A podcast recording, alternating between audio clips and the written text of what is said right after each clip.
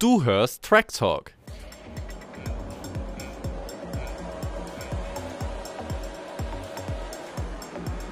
It's lights out and away we talk. 42 Stunden sind vergangen, seitdem der große Preis von Österreich inoffiziell in den Büchern steht. Und wenn wir ehrlich sind, dank der FIA wissen wir erst seit 35 Stunden das tatsächliche Endergebnis. Es gibt endlich Kontroverse. Ähm, es ist 11.15 Uhr, Dienstagmorgen. Fabi am anderen Ende vom Mikrofon. Guten Morgen. Hallihallo. Du bezeichnest es noch als morgen. Finde ich schön. Der ja. zieht sich bei dir anscheinend ein bisschen länger. Ich würde sagen, wir sind schon am Vormittag angelangt. Aber du hast es ja gerade schon gesagt, äh, jetzt haben wir hier auch schon Kontroverse. Und es bezieht sich aber jeweils, diese Kontroverse, eigentlich nicht auf das, was es sich beziehen sollte. Denn äh, ich glaube, grundsätzlich das Rennen war gar nicht so kontrovers. Wir können eher wieder über ein paar Entscheidungen äh, und Regeln sprechen. Ja, wir hatten mal wieder ein schönes neues Sprintwochenende nach dem neuen Sprintformat und ja, das neue Sprintformat scheint äh, zu funktionieren in der Form, wie es funktionieren soll. Das ist das ganze Wochenende spannend. Die FIA äh, unter unserem deutschen Geschäftsführer, deutschen Rennleiter Nils Wittig ist ähm, tatsächlich eine Frechheit. Es ist ähm, zum ersten Mal so, dass man tatsächlich auch feste Aussagen treffen kann in meinen Augen. Nicht mehr nur muss man sehen, muss man sehen, wie die letzten Folgen. Ähm, ja, heute gibt es mal ein bisschen Haut drauf in meiner, von mir, von meiner Seite, weil das ganze Wochenende war für mich eine einzige Farce, die tatsächlich aber am Ende ein besseres Race-Rating bekommt als die anderen Rennwochenenden davor. Ähm, so viel spoiler ich schon mal. Okay, ja, das klingt sehr interessant. Du hast es mir ja schon angeteasert. Ich muss jetzt sagen, ich bin jetzt noch gar nicht oder habe mich gar nicht so vorbereitet, da jetzt äh, so drauf zu hauen. Vielleicht auch, vielleicht merkt man da einfach meine äh, geschundene Seele als Formel 1-Fan, dass ich, dass ich mich, egal über was für Kontroverse und Action es ist, äh, dass ich mich darüber freue und das mal wieder ganz lustig und amüsant finde. Aber ich glaube, ich verstehe schon, äh, in welche Richtung es gehen soll und bin da mal sehr gespannt, äh, ja, wie du dich äußerst, was du erzählst, weil du hast ja schon erzählt, du hast eine kleine äh, Wut- oder Brandrede vorbereitet. Ja, ich habe mir zumindest ein paar Themen aufgeschrieben, die ich gern abhaken möchte, die ich äh, in den Kontext beziehe und aus denen ich den Schluss ziehe, dass das ganze Wochenende einfach eine einzige Farce ist und äh, die ganze Formel 1 zurzeit tatsächlich eine Witzveranstaltung darstellt. Ähm, das habe ich mir aufgeschrieben. Allerdings lass uns doch wieder, wie so oft, einfach mal chronologisch reingehen und den Freitagabend als erstes analysieren, das Qualifying noch ganz kurz angehen. Ähm, Perez hat es dreimal in Q2 nicht geschafft, eine Runde in Asphalt zu brennen. Hat dreimal die schönen Track Limits äh, missachtet in Q2 auf, auf seiner fliegenden Runde. Klassischer Sudden Loss of Talent, wie man so schön sagt, im, im Sky-Jargon in der Familie Schumacher. Ähm, Wie hast du es gesehen? Was, wie würdest du es bezeichnen? Ja, es, es darf wahrscheinlich einfach nicht passieren. Ich glaube, da kann man sich einig sein. Es wurde häufig angesprochen, wie schwer die Sicht ist und alles, aber man hat ja dann doch das gewisse Gefühl fürs Auto. Und natürlich ist der Druck immens, ähm, aber das ist dann natürlich wirklich bei jedem Versuch wieder passiert. Und dann denkt man schon, jetzt ist er sicher weiter und dann wird die Runde doch noch gestrichen. Also ähm, ja, es ist schon wirklich eine schwierige Situation für ihn. Man muss ja dann sagen, da kann man jetzt vielleicht schon mal vorweggreifen, er hat sich ja noch so ein bisschen äh, rehabilitiert übers Wochenende hinweg. Aber, das muss man ja auch ganz ehrlich sagen, das war vielleicht so ein bisschen, ja, da wurde uns schon gezeigt, in welche Richtung das Rennwochenende geht, weil er war ja nicht der letzte Fahrer, der mit den Track Limits noch die ein oder andere Begegnung hatte. Nee, aber zumal ich ja sagen würde, er sitzt ja in, einem, in einer Rakete drin und in Q2, da musste er jetzt nicht äh, komplett ans Limit gehen, um in dem Auto äh, in Q3 zu kommen. Deswegen ist es für mich gänzlich unverständlich, wie du es nicht schaffen kannst, eine sichere Runde auf die Beine zu stellen. Ja, das stimmt, da hast du, da hast du einen absolut guten Punkt. Ähm, dieses von wegen, er sitzt in so einer Rakete und Max Verstappen tourt da vorne rum und er schläft halb ein beim Fahren und du sagst es, er muss ja eigentlich nicht mal ans Limit gehen. Also das stimmt schon und man hat ja auch gesehen, er hatte ja selbst in der Runde, also ich glaube, es ist vielleicht von außen ein bisschen zu einfach gesagt, weil du musst ja letztendlich trotzdem sagen, also unabhängig davon, dass das Auto unglaublich gut ist, letztendlich geht es da trotzdem um drei Zehntelsekunden oder vielleicht eine halbe Sekunde, keine Ahnung, um irgendwie sowas. Das kannst du ja jetzt im Fahren nicht einschätzen. Und wenn du da einmal vom Gas gehst, dann ist da der Vorsprung schon wieder weg. Aber du hast schon recht, er muss jetzt nicht an die komplette Grenze gehen, komplett die Track Limits ausreizen, sondern vielleicht sich dann in der letzten Kurve auch sagen und so schlau sein, von wegen, ähm, okay, hier haben wir jetzt die Situation, ich bin hier schon zweimal drüber gefahren, dann fahre ich halt jetzt so an, dass ich das gar nicht erst äh, befürchten muss. Also da hast du absolut ja. recht. Absolut. Ähm, hast du noch was zum Qualifying in dem Kontext? Tatsächlich nicht mehr wirklich so. Also, also äh, Verstappen natürlich wieder dominant. Äh, die Ferraris mit dem Sprung nach vorne. Ja. Ähm, zumindest am Freitag. Lando ähm, Norris und das neue McLaren-Konzept scheint auf jeden Fall ein Riesenvorsprung, äh, Vorteil zu sein oder ein Riesensprung nach vorne ja. so rum wir, wir kommen ja später, du hast äh, vorhin schon angedeutet, Race Rating, Gewinner, Verlierer haben wir ja alles noch. Ich will mich schon mal äh, verneigen, deine Prediction ist leider nicht ganz aufgegangen, aber ich muss sagen, ich hatte es nicht ganz so auf dem Zettel und du hast ja die McLarens bzw. Lando Norris schon angesprochen gehabt und äh, ja, hat mir sehr gut gefallen, das Team. Ja, auf jeden Fall. Also Spielberg hat bei denen immer funktioniert, jetzt bringen sie auch noch ein Upgrade eben gerade nach Spielberg. Ähm, einmal bringe ich unser Standardfloskel noch, wie viel von dem Upgrade jetzt äh, oder wie viel von dem Vorsprung, den sie jetzt reingeholt haben oder Vorteil jetzt am Upgrade liegt und wie viel an der Strecke. Das kann man erst in Silverstone am Ende ein bisschen klarer beurteilen, aber es scheint auf jeden Fall ein gutes Konzept zu sein, wenn man mit dem Teamkollegen vergleicht, mit Oscar Piastri, der ja im Normalfall genau. nicht so weit weg ist von Lando Norris und jetzt am Wochenende mit dem alten Konzept aber meilenweit weg war. Genau, wollte ich gerade sagen. Also gut, dass du es auf dem Zettel hast, äh, sonst hätte ich es jetzt angemerkt. Also genau, Oscar Piastri ist ja mit dem alten Paket gefahren und der war, wie du sagst, meilenweit weg von Norris. Norris würde ich schon nochmal eine Klasse besser einstufen, aber so weit ist er normal nicht weg. Und deswegen würde ich schon sagen, das lag an der Strecke, aber schon auch am Konzept. Und ich denke, da kann man sich, da werden wir jetzt in der, in der Preview-Folge zu Silverstone dann auch noch drüber reden, aber man kann sich nicht nur aufs Aussehen des McLarens freuen, denke ich, sondern auch auf die Performance. Ja, und um ein wenig meine Rede für nachher auch noch aufzubauen, die erste brenzlige Szene des Wochenendes gab es in Kontext Verstappen und Magnussen. Äh, nach Turn 1 war der Verstappen ein wenig im Weg. Ähm, für die FIA wohl nicht genug, um eine Sprache auszusprechen.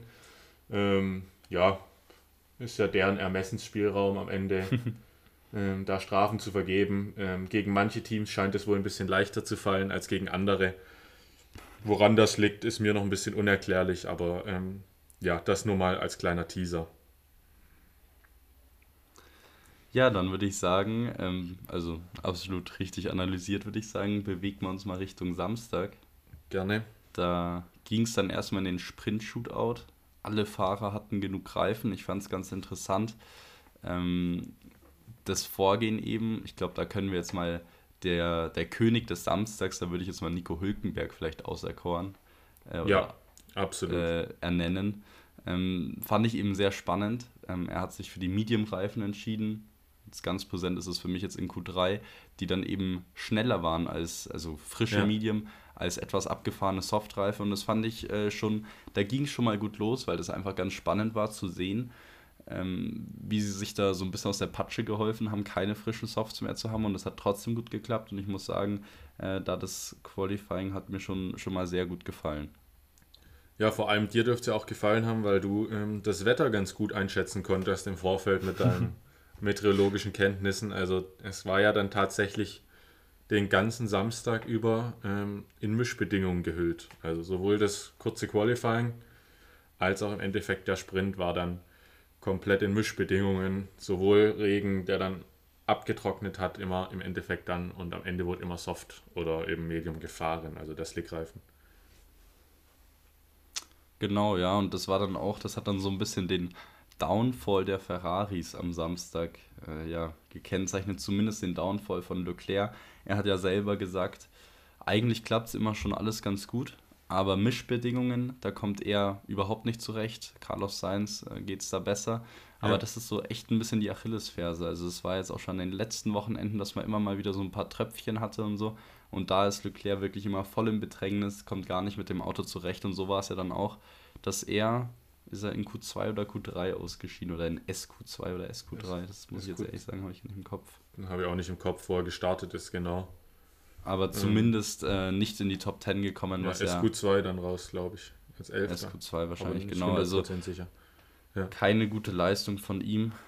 Und das war dann natürlich auch fürs Sprintrennen schon ein bisschen äh, vorgeschrieben. Ja, haben wir ja auch so ein bisschen angeteasert gehabt, dass die Ferrari, oder zumindest ich hatte ja gesagt, also gerade bei Regenbedingungen ist Sainz für mich der Kandidat, der immer vorne dabei ist, dann in solchen Konditionen. Und Leclerc immer eher der Kandidat, der das Auto wegwirft im, im Fall der Fälle. Ähm, deshalb Absolut richtig, ja. Hat das jetzt sogar selber bestätigt, dass er sich einfach schwer tut im Regen. Ähm, ja, im Qualifying am Tag davor in trockenen Bedingungen hat er tatsächlich noch das Auto komplett ausgereizt bis ans Maximum und ähm, in Reihe 1 gestellt. Also das nochmal als kleiner Nachtrag.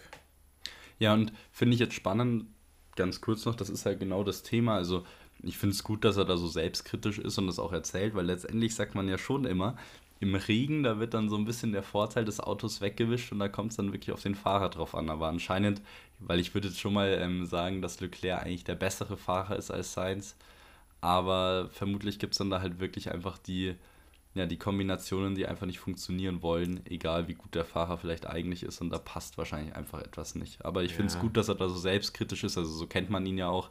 Ähm, er er schimpft gerne über sich, manchmal auch über das Team, aber letztendlich sieht er die Schuld schon erstmal bei sich und das ist ja äh, ein ganz gutes Attribut, würde ich mal sagen. Ja, auf jeden Fall. Ähm, sehr sympathisch, wenn man dann nicht das Team direkt ähm, zum Fraß vorwirft, sondern tatsächlich erstmal den Fehler bei sich selber sucht. Am Ende fährt man ja auch selber das Auto. Und ähm, ich glaube, im Regen ist es einfach nochmal mehr so eine Vertrauenssache. Wie viel Vertrauen hast du ins Heck, äh, auf dem Gaspedal?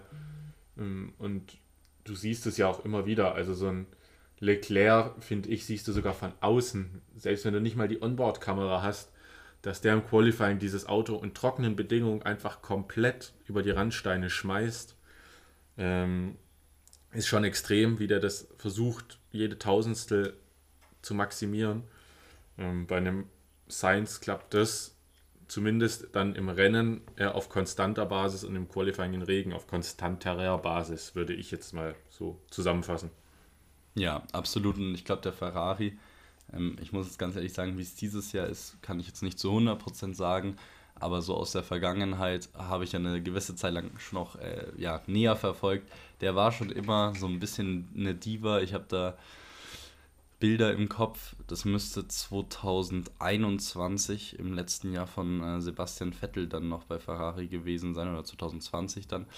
Ähm, in, in Spielberg auch, da sind sie, da hat man Onboards gesehen, wo gefühlt der Ferrari wirklich Untersteuern und Übersteuern gleichzeitig hatte. Ja. Also da haben sie wirklich gearbeitet ähm, die Fahrer und hatten da wirklich riesige Probleme und dann ist es eben, wie du sagst, das Vertrauen ganz wichtig und in ein Auto, bei dem man nie so ganz genau weiß, ähm, was passiert, das dann im Regen zu fahren, das ist dann natürlich nicht so einfach. 2020 hm, müsste es gewesen sein. Genau, ja. ja. Absolut. Und dann kam besagtes Sprintrennen und ähm, hat uns zumindest in Sachen Spitze eine halbe Runde Spannung geboten. Ähm, die Fahrer mal wieder beide am Limit, gerade nach Turn 1, Sergio Perez, der den Kollegen ein bisschen Richtung Gras drückt. Ähm, der Teamkollege, der das ähm, auch mit 90 Punkten in der WM an Vorsprung wohl nicht so gern hinnimmt und äh, nach wie vor dann Groll hegt und denkt, ja, jetzt muss ich ihm richtig eins auswischen, jetzt erst recht.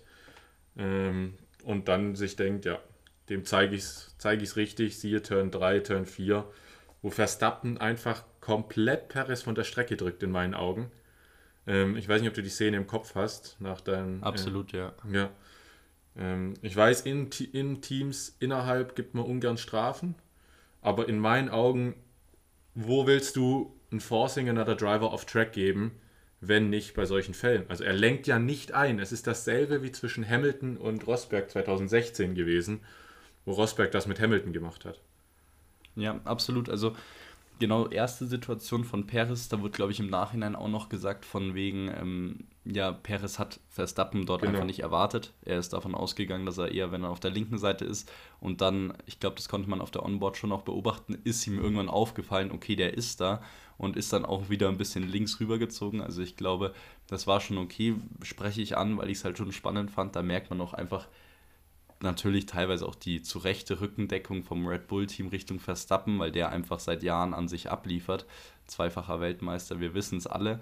Aber es ging eben darum, dass Helmut Marko im Anschluss auch meinte, ähm, er, er redet da mal mit dem Peres, weil ja, äh, so ja, geht es nicht. Also, Wo ich mir dann schon auch gedacht habe, okay, spannend, dass über die Situation von Verstappen kein Wort verloren wird, weil du sagst es, also das Einzige, was dort die Kollision verhindert hat, war, dass Perez gemerkt hat, okay, der lenkt nicht mehr ein. Mhm. Und dann muss ich halt auch geradeaus fahren. Strafe ist halt, wie du eben sagst, innerhalb von einem Team, aber ich könnte mir schon auch vorstellen, dass wenn das jetzt ähm, ja, zwei verschiedene Teams gewesen wären, dass, dass es dann eher Richtung Strafe gegangen wäre. Wobei man schon auch sagen muss, da ist die Kurve auch einfach prädestiniert dafür, solche Methoden auszupacken. Und man hat es schon auch das ein oder andere Mal nochmal am Wochenende gesehen. Ich habe jetzt leider kein konkretes Beispiel ähm, dabei, aber es stimmt schon. Eigentlich ist es diese, ja, das Sinnbild von Forcing Another Dri Driver off Track. Und da hat ja einfach Spielwerk grundsätzlich mal das Problem, weil es ja dann eben in der nächsten Kurve, Kurve 4, dann da eigentlich einen Berg runter auch wieder oft so geht, ja. dass man den Fahrer da außen verhungern lässt oder ins Kies schiebt. Dann die nächste Kurve, die schnelle, hatte man auch zwei, drei Manöver, wo man halt sagt, wenn du außen bist, da hast du halt eigentlich keine Chance. Ja, da ähm, haben wir De Vries Magnussen im Rennen dann gehabt, wo es genau, genau, wo es dann, wo es dann für Magnussen komplett ins Kies geht. Also da sage ich dann zwar schon, da soll der innere Fahrer nicht vom Gas gehen, also weil sonst ist es ja, du bist außen und dann soll der innere dich wieder reinlassen. Das macht Nein, schon auch keinen Sinn. Du kannst ja einen engeren Kurvenwinkel fahren, also das, das, das ist dann bei der Geschwindigkeit schwierig, würde ich jetzt vielleicht mal sagen. Aber also das sehe ich auf jeden Fall in Kurve 3. In Kurve 3, du kannst nicht einfach so lange geradeaus fahren, bis du weißt, ja. dass der außen äh, die Kurve nicht mehr bekommen kann, weil dann kannst du es eigentlich gleich lassen. Also das äh, bin ich absolut bei dir, ja. Vor allem macht er das ja auch in Kurve 4 dann. Also Perez fährt ja dann außen ja. über die Auslaufzone, ähm, ja, behält genau. dann den Schwung sozusagen bei, fahren nebeneinander die gerade bergab Richtung Turn 4 Stimmt, und, dann, ja. und dann macht er selbiges in Kurve 4, lässt ihn so lang außen verhungern, ähm, dass im Endeffekt ja dadurch Hülkenberg durchgeschlüpft ist. Ja, ähm, stimmt, ja. Und äh, für mich ist das nicht verständlich, was, was dieser Mann für einen Groll hegt innerlich. Ähm, und auch mit Hamilton im Short Qualifying. Ich weiß nicht, ob du die Szene gesehen hast. Mit dem ähm, Blockieren, oder? Genau. Hamiltons letzter Versuch im Sprint Qualifying. Er überholt, ne? Ja. Also ich, also auch hier, ähm, um nochmal kurz zu teasern, vielleicht, ja, ich nehme es jetzt alles vorweg, aber es ist nicht so schlimm, weil ich es gern mache. Also ein Verstappen hat das Recht, theoretisch dazu, eine zweite schnelle Runde hinten dran zu hängen. Deswegen gab es wahrscheinlich auch keine Strafe, ähm, weil es keine, keine Outlap oder Inlap war, auf der er sich befunden hat. Nichtsdestotrotz frage ich mich, weshalb du als WM-Führender, du bist sicher eine Runde weiter, so einen inneren Groll hegst, so verbissen bist, so idiotisch drauf bist, dass du denkst, ja, mit dem Mann muss ich jetzt auch noch die Runde kaputt machen, weil er hat mir ja die letzte kaputt gemacht. Also ich glaube, allein was Verstappen in den letzten zweieinhalb Jahren mit Lewis Hamilton gemacht hat, darüber könntest du ein Lexikon an unsportlichem Verhalten füllen und welches von der FIA nicht bis minimal symbolisch bestraft wurde. Und das ist in meinen Augen eine Frechheit. Ich weiß, ich bin da nicht objektiv als Hamilton-Fan, aber nichtsdestotrotz, du könntest ein Lexikon mit der Scheiße füllen, die der in den letzten Jahren gemacht hat, die wirklich dann von Michael Masi, Nils Wittig nur symbolisch bestraft wurde, bis gar nicht. Weil es der Golden Boy ist oder was auch immer. Ich verstehe es einfach nicht. Ja, ähm, also ich muss jetzt auch sagen, ich habe das natürlich auch recht lange nicht objektiv verfolgt, weil ich einfach gesagt habe, ähm, ich bin da mal ganz zufrieden, wenn Hamilton mal nicht so gut durchkommt. Deswegen muss ich jetzt sagen, da kann ich recht schlecht drauf eingehen. Auf die Situation jetzt in Spielberg sehe ich schon genauso und ich sehe es fast noch kritischer mit der Argumentation von wegen Max Verstappen hat das Recht, eine zweite schnelle Runde anzufangen. Hat er so lange, bis er Hamilton dann in Kurve 1 überholt, klar, dann ist die Runde an sich eh schon kaputt, aber dann ist doch Verstappen auch nicht mehr schnell gefahren, oder? Also ich habe das jetzt eigentlich so im Kopf, dass ja. sie dann eigentlich beide relativ stark verlangsamen und hinterher, also hintereinander dann da den Berg hochfahren. Aber das ist meines Wissens nach jetzt nicht äh, volles Tempo. Und da kannst du dann ja eigentlich wirklich sagen, das war ja wirklich einfach nur böswillig da einmal die Kurve mit reingefahren und danach macht er langsam, weil er eh weiß, er ist durch. Also ja. Ja, das sehe ich dann schon absolut bei dir und das ist jetzt schon wieder sowas, also ich habe das im Nachhinein auf Twitter gesehen. Ich weiß jetzt nicht, wie gut ich jetzt vielleicht das, äh, das Qualifying da verfolgt hatte. Vielleicht war ich einfach nicht ganz aufmerksam. Aber es wurde jetzt auch medial nicht unbedingt groß betont. Also nee. ich sehe da schon deinen Punkt. Also auch danach kam keine Untersuchung, nichts in dem Bereich. Ähm, und es gab auch, also ich erinnere mich nicht in Sachen Vorberichterstattung oder sonstigem, dass das irgendwie nochmal aufgegriffen wurde. Ja. Nee, also ähm, da verstehe ich jetzt schon berechtigterweise deinen, deinen Wut und ich glaube, das ist auch unabhängig vom Fahrer. Also ich glaube, wäre das jetzt mit einem anderen Fahrer passiert, dann wärst du da jetzt genauso. Ähm, hast du schon recht und ich glaube, das ist eigentlich mal ganz spannend, dass du das so ansprichst, weil für mich ist das so, man hat immer wieder die Situation, aber ich hätte das jetzt noch nie so irgendwie weiter gestrickt von wegen, also ich weiß nicht, ob man da jetzt ein System unterstellen kann, aber dass das eben wirklich so häufig ähm, vorkommt, aber ja, es, also, es regt zum Nachdenken an, sage ich mal. Ich weiß nicht, ob es daheim nochmal äh, Klatsche gibt, wenn er dich den Hamilton nochmal extra blockiert. ich ich kann es nicht, nicht sagen. Also ich finde es einfach nur frech. Ähm, Im Endeffekt unnötig, frech und dass dann nicht mehr untersucht wird. Also ich weiß, ich, ich verstehe die Begründung, dass er eine zweite Runde fahren kann. Aber wenn du die Kurve innen anfährst und dann nach Kurve 1 langsam machst, dann gibt es für mich theoretisch auch genügend evidenzbasierte Mittel oder evidenzbasiertes Videomaterial, um am Ende zu sagen, ja, also ja. für solche unnötigen Aktionen, die wollen wir einfach nicht in unserem Sport, weil sonst könnte ja jeder einfach sagen, ich bin auf meiner zweiten schnellen Runde. Ähm, da fährst die zweite Runde nochmal schnell an in SQ3 und blockierst dann indirekt so ein bisschen Leclerc beispielsweise als Verstappen. Der, es geht um Zehntel, es geht um Hundertstel. Den blockiere ich dann absichtlich, ähm, habe dann am Ende die Argumentation, ja, ich war auf meiner zweiten schnellen Runde und behalte die Pole dadurch. Also weißt du? Ja, absolut. Und vor allem musst du ja sagen, also in der, in der heutigen Formel 1, dass du direkt auf eine zweite Runde gehst, macht man ja eh nicht mit nee. Recharge Lab und sonst was. Ähm, dann sind die Reifen sowieso schon äh, kaputt. Das, das macht auch keinen Sinn. Und es ist ja auch so, also Verstappen ist ja die Kurve innen angefahren, weil Hamilton ja noch parallel zu ihm war. Also da merkt man ja schon, also da kannst du die Runde ja sowieso direkt herschenken, wenn du ja, genau, genau, erste genau. Kurve nicht auf der Ideallinie anfährst. Also das macht schon alles wirklich keinen Sinn und es ist schon verwundernswert, weil eigentlich hätte ich jetzt mal gesagt, oder ich glaube, so würde ich das Fahrerfeld grundsätzlich mal weiterhin einschätzen. Die sind ja eigentlich schon alle recht kollegial. Also jeder fährt für sich, jeder fährt, will das Maximum rausholen. Aber letztendlich auf der schnellen Runde gibt es niemanden, der wirklich böswillig eigentlich sich in den Weg von den anderen stellt und deswegen, ähm, ja, verstehe ja, ich dich da. Kollegial, genau, ist das eine. Das andere ist ja dann, was wir am Sonntag gesehen haben, da wurde ja dann aber doch hier und da einfach nur noch gepetzt, also wirklich über, über das ganze Rennen. Das ist ja dann der nächste Sachverhalt, den wir nachher noch ansprechen können. Ähm, ja. ja, naja, also unabhängig von der Situation aber ein sehr spannender Sprint, würde ich sagen. Ähm, ein ja. ja klasse aufgelegter Nico Hülkenberg, der sich da lange vorne hält. Letztendlich, eigentlich habe ich es mir jetzt dann fürs Hauptrennen aufgeschrieben, aber der Reifenverschleiß vom Haas, der ist schon, der ist schon wirklich beängstigend. Ja. Ähm, überhaupt kein, äh, überhaupt ja, kein Land gesehen da für das Team oder der Reifenverschleiß, der macht den einfach jedes Rennen kaputt. Natürlich im speziellen Nico Hülkenberg, wobei man schon auch sagen muss, zumindest taktisch ähm, oder strategisch haben sie sich dann perfekt entschieden. Sie haben gesehen, okay, unsere Reifen gehen völlig dahin.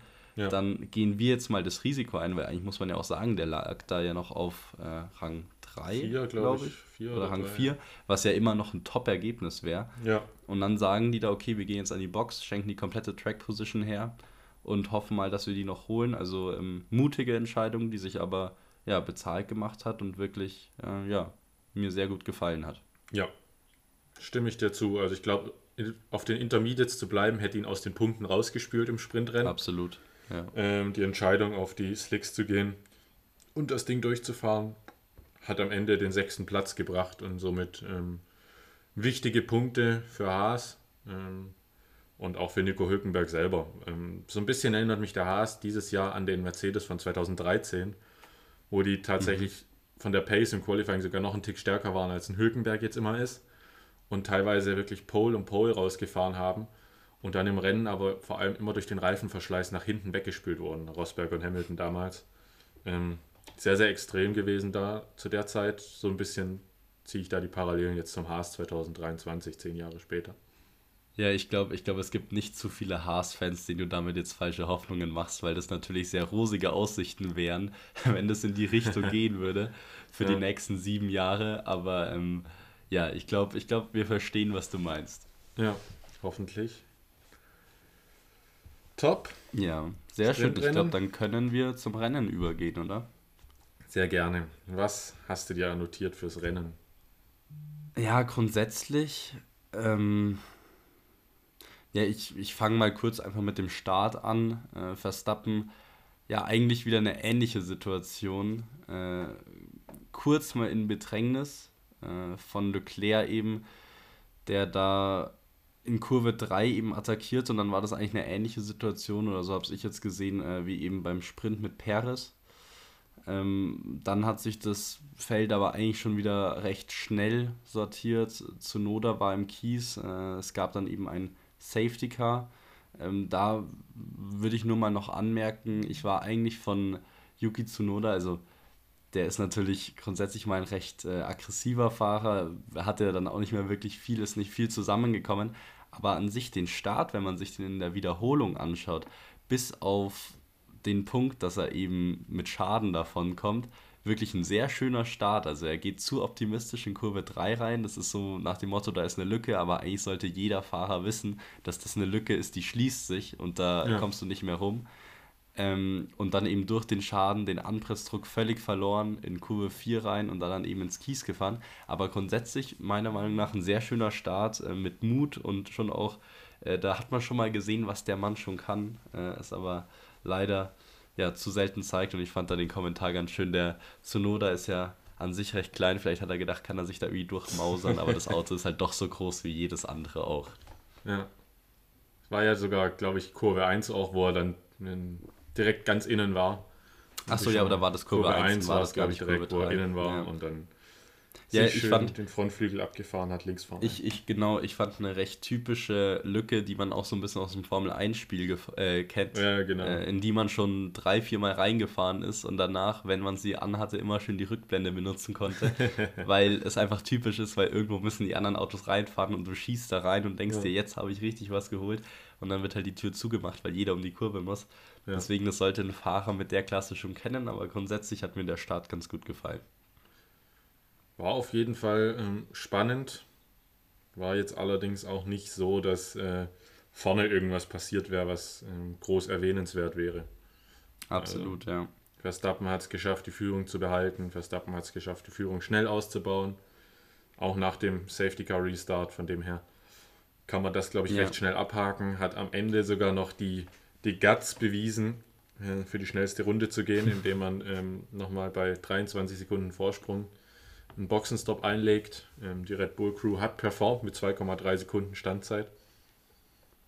Hat sich gelohnt, extra Punkt eingeheimst. Äh, alles geholt, was es zu holen gab dieses Wochenende auf Seiten von Verstappen. Ja, wie es halt immer so geht. Ne?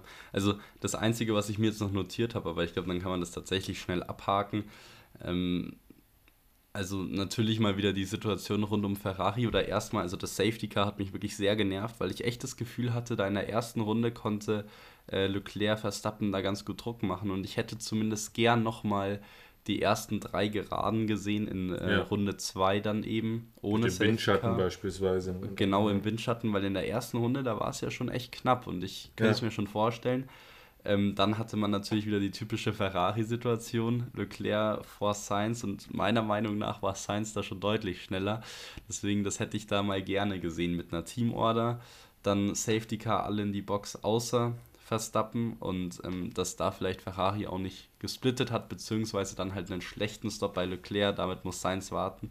Damit hat man ihn eigentlich schon wieder komplett raus aus der Verlosung. Und dann, was ich mir noch aufgeschrieben habe, und dann äh, bin ich da eigentlich durch mit meinen Punkten, die ich mir da vor allem zu Beginn notiert habe. es ist schon der Wahnsinn. Sainz war ja dann wirklich schnell, war ja dann vor Verstappen und dann habe ich echt ein bisschen gehofft, vielleicht kann der den jetzt ein bisschen einbremsen, ein bisschen drei Runden irgendwie vor ihm bleiben und in den, äh, im zweiten, dritten Sektor richtig eklig langsam machen, weil irgendwie muss uns dann halt als Team bewältigen, um den, um das Monster da zu stoppen. Aber wie gut ist dieser Red Bull und Verstappen ja. macht es dann natürlich auch nicht so schlecht, wie er da Sainz komplett abkocht und einfach vorbeizieht, was ja Sergio Perez nicht ganz so schnell geschafft hat, auch wenn er der mhm. Reifenvorteil ein bisschen anders war. Das stimmt. Ich fand es echt cool zu sehen, wie ähm, das war auch schon vorher das ein oder andere Mal tendenziell angedeutet bei Überholmanövern, dass die Fahrer oft versucht haben, vor Kurve 30 überholen zu lassen. Mhm. Vor dieser DRS-Linie, ähm, um wieder dann auf der nächsten Geraden die DRS-Möglichkeit äh, zu haben, um wieder selber die Position zurückzugewinnen.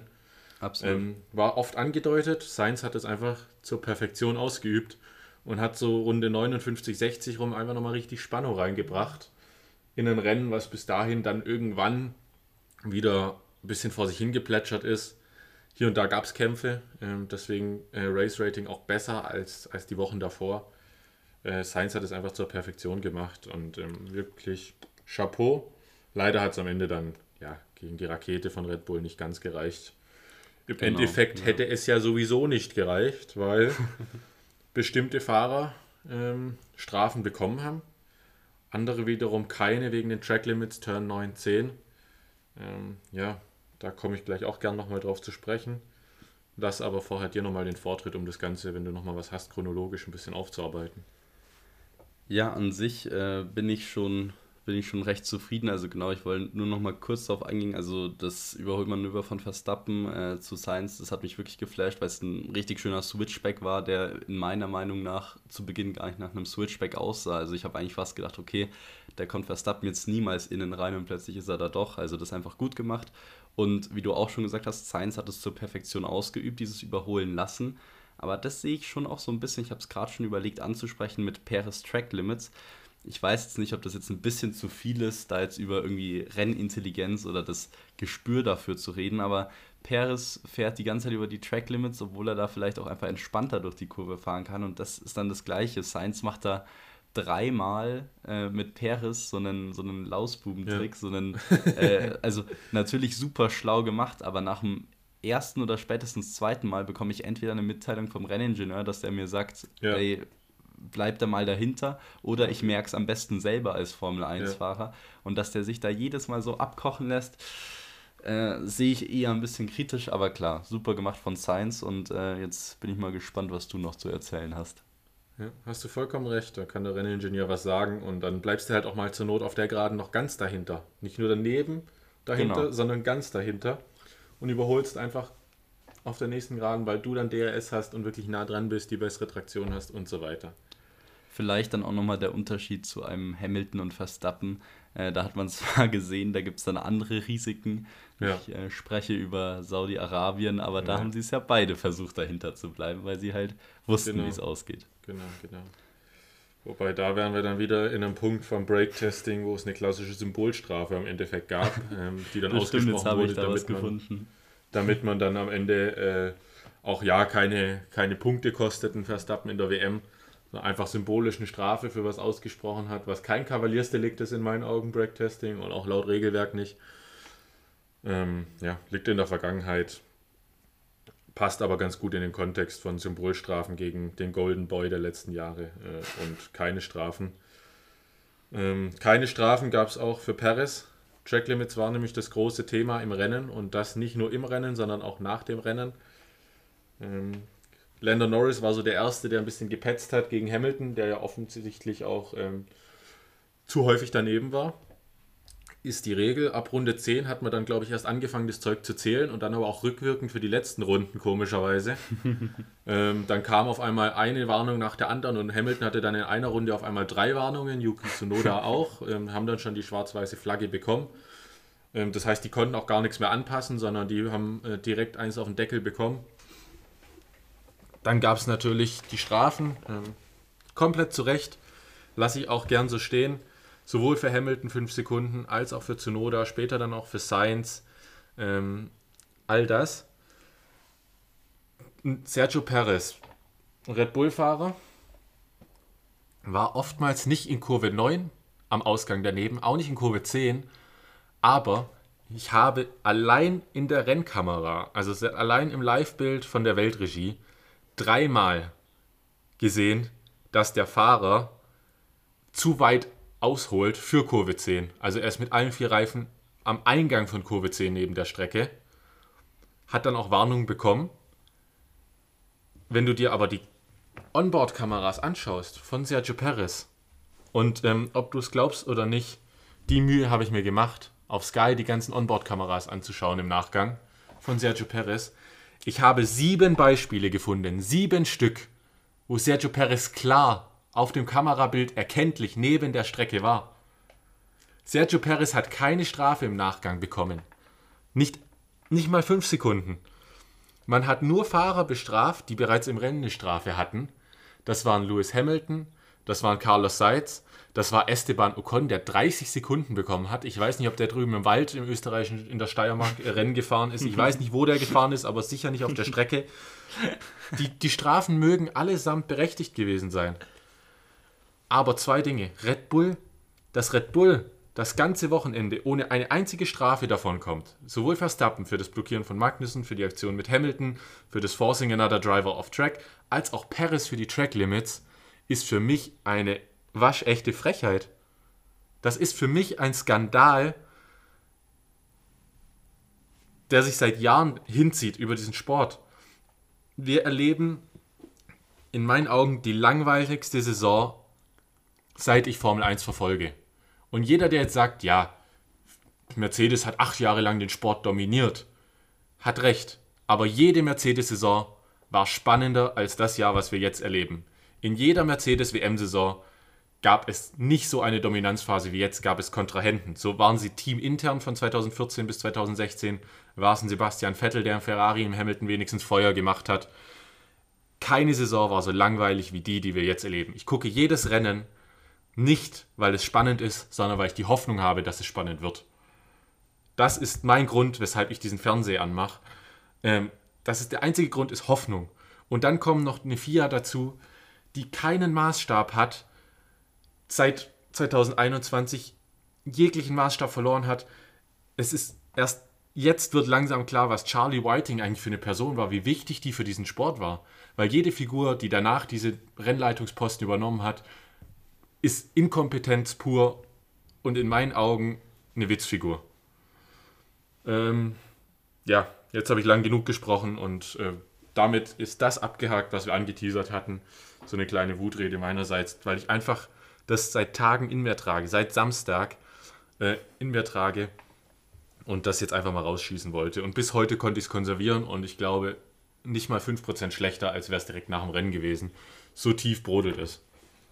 Ja, äh, das merke ich, aber sehr schön, dass du das mit uns teilst, weil man muss dir schon irgendwo zustimmen. Also grundsätzlich, glaube ich, ist es wichtig, wie du es eben sagst, von wegen die Inkon Inkonstanz seit einigen Jahren, weil ich das jetzt schon, also das ist, glaube ich, einfach äh, ganz normal, dass äh, du das jetzt vielleicht früher noch nicht so wahrgenommen hast oder so. Es gab ja schon auch oft von wegen die Bezeichnungen Mafia zur Mercedes-Zeit, also M-A-F-I-A. Ja, ja ähm, von wegen, dass es da schon auch ein paar ja, Dissonanzen gab zu dem, wie es eigentlich sein sollte. Aber grundsätzlich verstehe ich absolut deinen Punkt und äh, das finde ich sehr spannend, dass es anscheinend mit Peres so war. Ich äh, habe mir die Mühe nicht gemacht, aber äh, Respekt. Ähm, Glaube ich dir, aber absolut. Und das ist dann natürlich schon sehr bedenklich. Ähm, zu dem ganzen Strafen-Chaos, was es dann im Nachhinein noch gab. Also da gab es ja auch eine schöne Szene, Yuki Tsunoda hat in Bahrain ähm, siebenmal die Track Limits überschritten und hat in diesem Rennen dann ähm, erst natürlich Black and White Flag, dann beim vierten Mal, soweit ich weiß, die 5 Sekunden Strafe und beim fünften Mal direkt die 10 Sekunden Strafe. Und dann ging es irgendwie so weiter. Jetzt an diesem Wochenende sind sie dann hergegangen, weil sie gemerkt haben, okay, was wir damals gemacht haben, das äh, war jetzt nicht ganz so richtig. Also da merkt man schon wieder, da, die haben nicht mal selbst ihr Regelbuch so wirklich im Griff. Ja bei Esteban Ocon eben, der hatte ähm, letztendlich dann zehn Streckenbegrenzungen eben überschritten, im Nachhinein noch 30 Sekunden bekommen, also der absolute Wahnsinn, du sagst es schon, der ist vielleicht eher ein bisschen Rallye gefahren auf dem alten ähm, Spielbergring oder Österreichring, äh, war weniger mhm. am Red Bull Ring unterwegs. Ähm, und der hatte jetzt eben diese 30 Sekunden, da haben sie das jetzt aber so gemacht, dass nach fünf Sekunden, äh, nach fünf Vergehen ja. Einfach ein komplett neuer Schuss begonnen genau. wurde. Also du hattest drei Vergehen, Black and White Flag, fünf Sekunden, zehn Sekunden, dann hattest du wieder drei Vergehen frei, Black and White Flag und dann ging es wieder los ähm, mit fünf und zehn Sekunden und dann wieder so. Das heißt, so summieren sich dann diese 30 Sekunden auf, aber ähm, das stimmt. Da ist keine Konstanz und das ist sehr, sehr schwierig. Ich glaube, ich kann deswegen auch vielleicht sogar erahnen, wer unter anderem ein Verlierer des Wochenendes bei dir ist. Tatsächlich ja.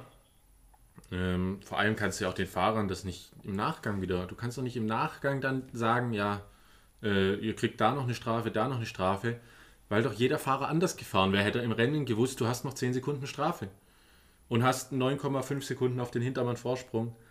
Und ähm, du hast vollkommen recht. Ich habe zwei Verlierer des Wochenendes. Ähm, die Mafia ist ein Verlierer und der zweite ist Mercedes selber. Ähm, Mercedes einfach vollkommen schwach. Und äh, wenn jetzt in Silverstone nicht äh, maßgeblich eine Steigerung kommt, ist das für mich auch die gestorbene Hoffnung, dass wir ähm, dieses oder nächstes Jahr nochmal Spannung in den WM-Kampf bekommen in Form von Mercedes. Dann ist das für mich Feierabend. Ähm, dann ist das bestenfalls ein Team, was noch um den Vizetitel die nächsten zwei Jahre mitfährt, aber das war es dann auch. Ja, schließe ich mich komplett an. Sehr schön, da sind wir uns wieder einig. Also die Euphorie, die wir da am Freitag noch entfacht haben, von wegen, jetzt schauen wir mal, Upgrade, es geht voran, äh, komplett gestorben. Äh, das sieht nicht gut aus und das ist, ich finde, diese Saison ist es sehr bezeichnend, dass man immer öfter auch von einem Toto Wolf hört, jetzt der Funkspruch hat natürlich auch wieder Wellen geschlagen, von wegen äh, Louis just drive the race oder irgendwie sowas, ja. von wegen ähm, yeah, sie wissen, das Auto ist dead, schlecht. Please drive it. Ja, genau, also das sind dann immer schon so ein bisschen, da denkt man sich dann, oh, oh, das schaut schon echt nicht gut aus und genau. Sonst natürlich die FIA und äh, dann würde ich jetzt gleich mal noch zum Gewinner umschlagen. Das ist für mich tatsächlich an diesem Wochenende Lando Norris, vielleicht stellvertretend für McLaren, die kann man da schon noch reinzählen. Ja. Und irgendwie dann schon auch äh, hier mit der deutschen Brille Nico Hülkenberg, weil ich es echt schön fand, was der da am Samstag für Action gemacht hat. Top, auch hier Einigkeit. Um äh, mal wieder ein bisschen Feuer rauszunehmen. Nico Hülkenberg auch bei mir ganz vorne. Ähm, auch wenn es im Rennen äh, einen technischen Defekt gab, überhaupt Punkte mitzunehmen, ist ein Riesenerfolg. Und äh, gerade die Form und die Art und Weise, wie er zurzeit fährt, äh, auch wenn er im Rennduell gegen Magnussen bisher im Kopf an Kopf hinten liegt, habe ich das Gefühl, dass er einfach auf eine Runde so schnell ist und den jedes Mal abkocht, äh, dass ich gar nicht weiß, wieso der Fahrer kein Cockpit in den letzten Jahren hatte.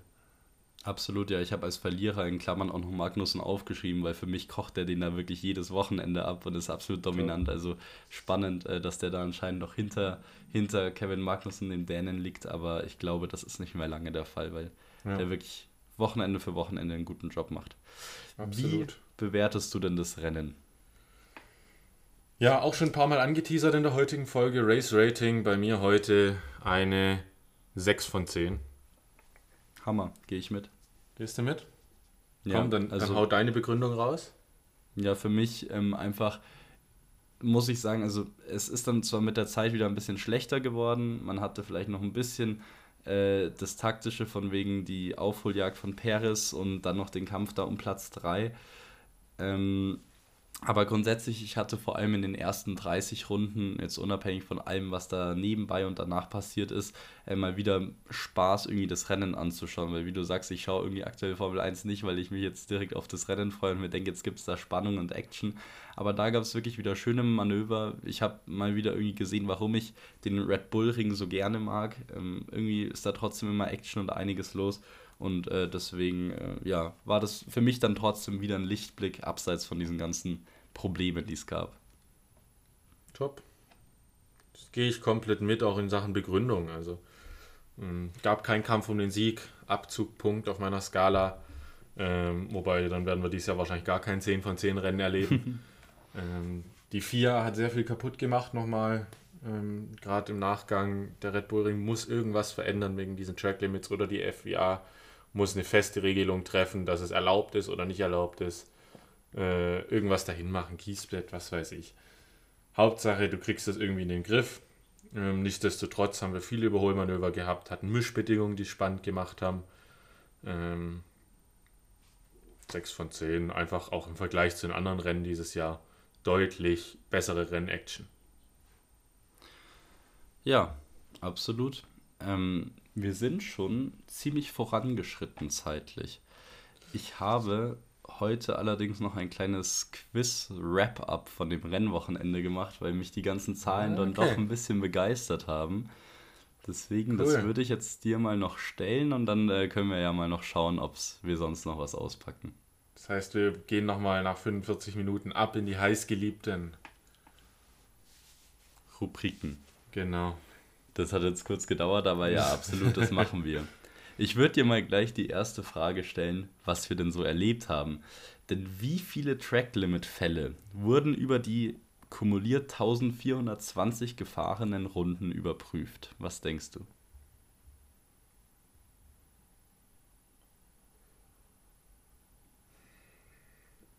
Ich habe ich hab mich natürlich auch schlau. Ich glaube, also, das ist, das also, ich habe mich auch ich, ein bisschen schlau gemacht. Ich glaube 1000. Äh, ich habe tatsächlich vergessen, die Antwortmöglichkeiten vorzulesen. also es ist, ich habe tatsächlich nur zwei ausgepackt und jetzt habe ich da, glaube ich, tatsächlich, weil da 1420 steht. Ich habe es aber, glaube ich, noch im Kopf. Also sind es A 450 oder sind es B, ich glaube, 1300 etwa? Ich gehe 1300. Ja, das ist absolut richtig. Also irgendwie die Zahl war es. Jetzt habe ich hier schon äh, mir wieder alles zerschossen, aber genau. Ähm, fand ich schon wieder so eine Zahl. Also es wurden 1420 Runden gefahren und es wurden 1300 Vorfälle geprüft. Das ist schon irgendwie der Hammer und vielleicht sind da ja Kiesfetten tatsächlich gar nicht so schlecht. Ja, denke ich auch. Dann, wie viele Runden wurden im Rennverlauf gestrichen? Waren es A 95 oder B 130? 20 Fahrer, so viel. 130. Auch das ist richtig, äh, wieder die höhere Zahl und das fand ich schon auch irgendwie eindrucksvoll. Also man muss sich überlegen, jede zehnte Runde war einfach gestrichen, weil da dann wirklich äh, ein Vorfall vorgelegen ja. hat. irgendwie schwierig, das zu glauben, wenn es anscheinend die besten Fahrer sind, die da die Autos nicht auf der Strecke halten können. Ja, komisch. Dann, das hatten wir gerade auch schon mal kurz, wie oft war der mit 30 Strafsekunden belegte Esteban Ocon neben der Strecke? Waren es sieben oder waren es zehnmal? Ja, muss ja mindestens zehnmal gewesen sein, sonst kommst du nicht auf das Strafmaß, nehme ich an, oder? Ja, genau, so schaut's aus und äh, wir haben es gerade schon mal angesprochen, aber es gab schöne viele Geschichten. Du hast gesagt, er war vielleicht im steirischen Wald unterwegs. Äh, ich habe mir gedacht, vielleicht war er noch irgendwie am äh, Salzburg-Ring, Österreich-Ring, wo auch immer. Äh, auf jeden Fall anscheinend nicht am Red Bull-Ring. Dann auch noch ganz kurios, was passierte, nachdem Nico Hülkenberg bereits vom Rennen ausgeschieden war? Ah, daran A, erinnere ich mich. Wurde er für das Vergehen an einem Streckenlimit verwarnt oder hat sich Nico Hülkenberg einen Roller geschnappt und wollte weiterhin am Rennen teilnehmen? ja, es war so ungefähr 6, 7, 8 bis 10 Runden, nachdem er ja äh, eigentlich schon raus war, hat er nochmal Track Limits bekommen. Auch sehr spannend. Wobei man natürlich sagen muss, das ist ja alles ähm, ja mit so Leitlinien gemacht. Das heißt, da bekommt die Rennleitung eine Mitteilung, wenn ein Auto außerhalb der Track Limit steht und der Haas stand natürlich außerhalb. Also ja, vielleicht haben sie sich gedacht, oh, da ist ein Auto nicht innerhalb der Streckenbegrenzungen, das müssen wir abmahnen. Und ich glaube, die waren das ganze Rennen so beschäftigt, damit die ganzen Szenen zu analysieren, dass sie gar nicht mitbekommen haben, was im Rennen überhaupt passiert ist. Wahrscheinlich war das so, ja. Und dann noch last but not least, welcher Rekord wurde an diesem Rennwochenende gebrochen? A. Wurden die meisten Strafen für Vorfälle auf der Strecke für einen einzelnen Fahrer aufgestellt? Oder B. Ist das durchschnittlich jüngste Podium aller Zeiten? Letztendlich auf dem Podium, auf dem Podest gestanden? Also, ich vermute A tatsächlich. Genau richtig. Ich wollte hier nicht auf die unglaubliche Schwierigkeitsstufe gehen, sondern eher einfach nochmal die Strafen betonen. Also tatsächlich Esteban ja. Ocon hat mit fünf Strafen den altehrwürdigen Rekord von Pastor Maldonado mit drei Strafen überholt. Ähm, also wirklich, die dann geahndet wurden. Und äh, ja, Ocon hatte bereits beim diesjährigen Bahrain-GP äh, mit Pastor Maldonado gleichgezogen. Da hatten sie dann beide drei Strafen in einem Rennen und jetzt hat sich Ocon diesen äh, Platz an der Sonne für sich selbst gesichert. Immerhin, wenn es schon keine Punkte gibt, dann immerhin andere Rekorde. genau, ja. Ja, schön. Ich finde, so bringst du auch ein bisschen zum Ausdruck, wie du über das Rennwochenende denkst. Äh, gar nicht so Mario Basler-Style, wie es bei mir der Fall ist, äh, sondern eher ein bisschen subtiler, bisschen cooler, als es äh, von meiner Partei kam. Ja, ich habe es vielleicht ein bisschen besonnener und ruhiger ja. aufgenommen, wobei äh, vielleicht dann eher auch schon fast mit ein bisschen Häme. Aber ja, das genau. muss man ja jetzt nicht mehr Galgenhumor ist es ja dann in dem Bereich Genau, schon. ja. Toppi.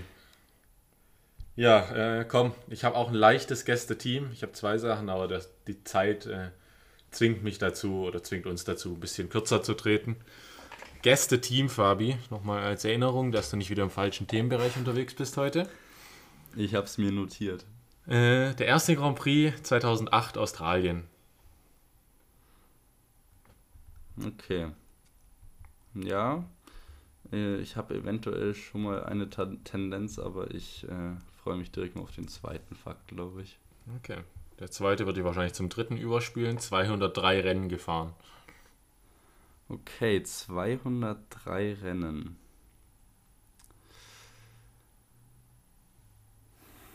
Also nicht ganz so viele. Ich bin gerade am Überlegen.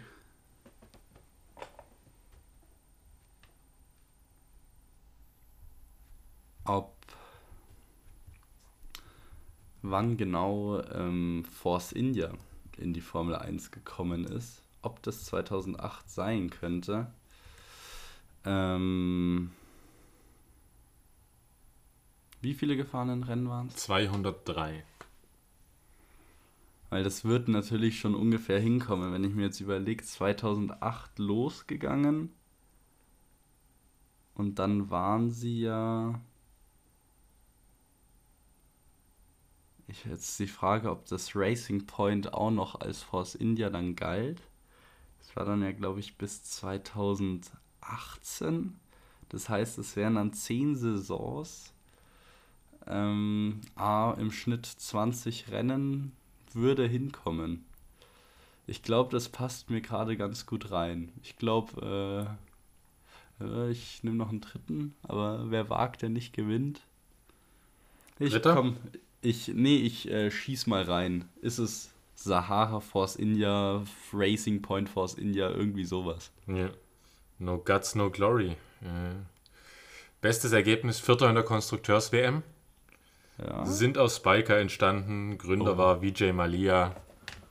Geht natürlich um Force India. Sehr schön.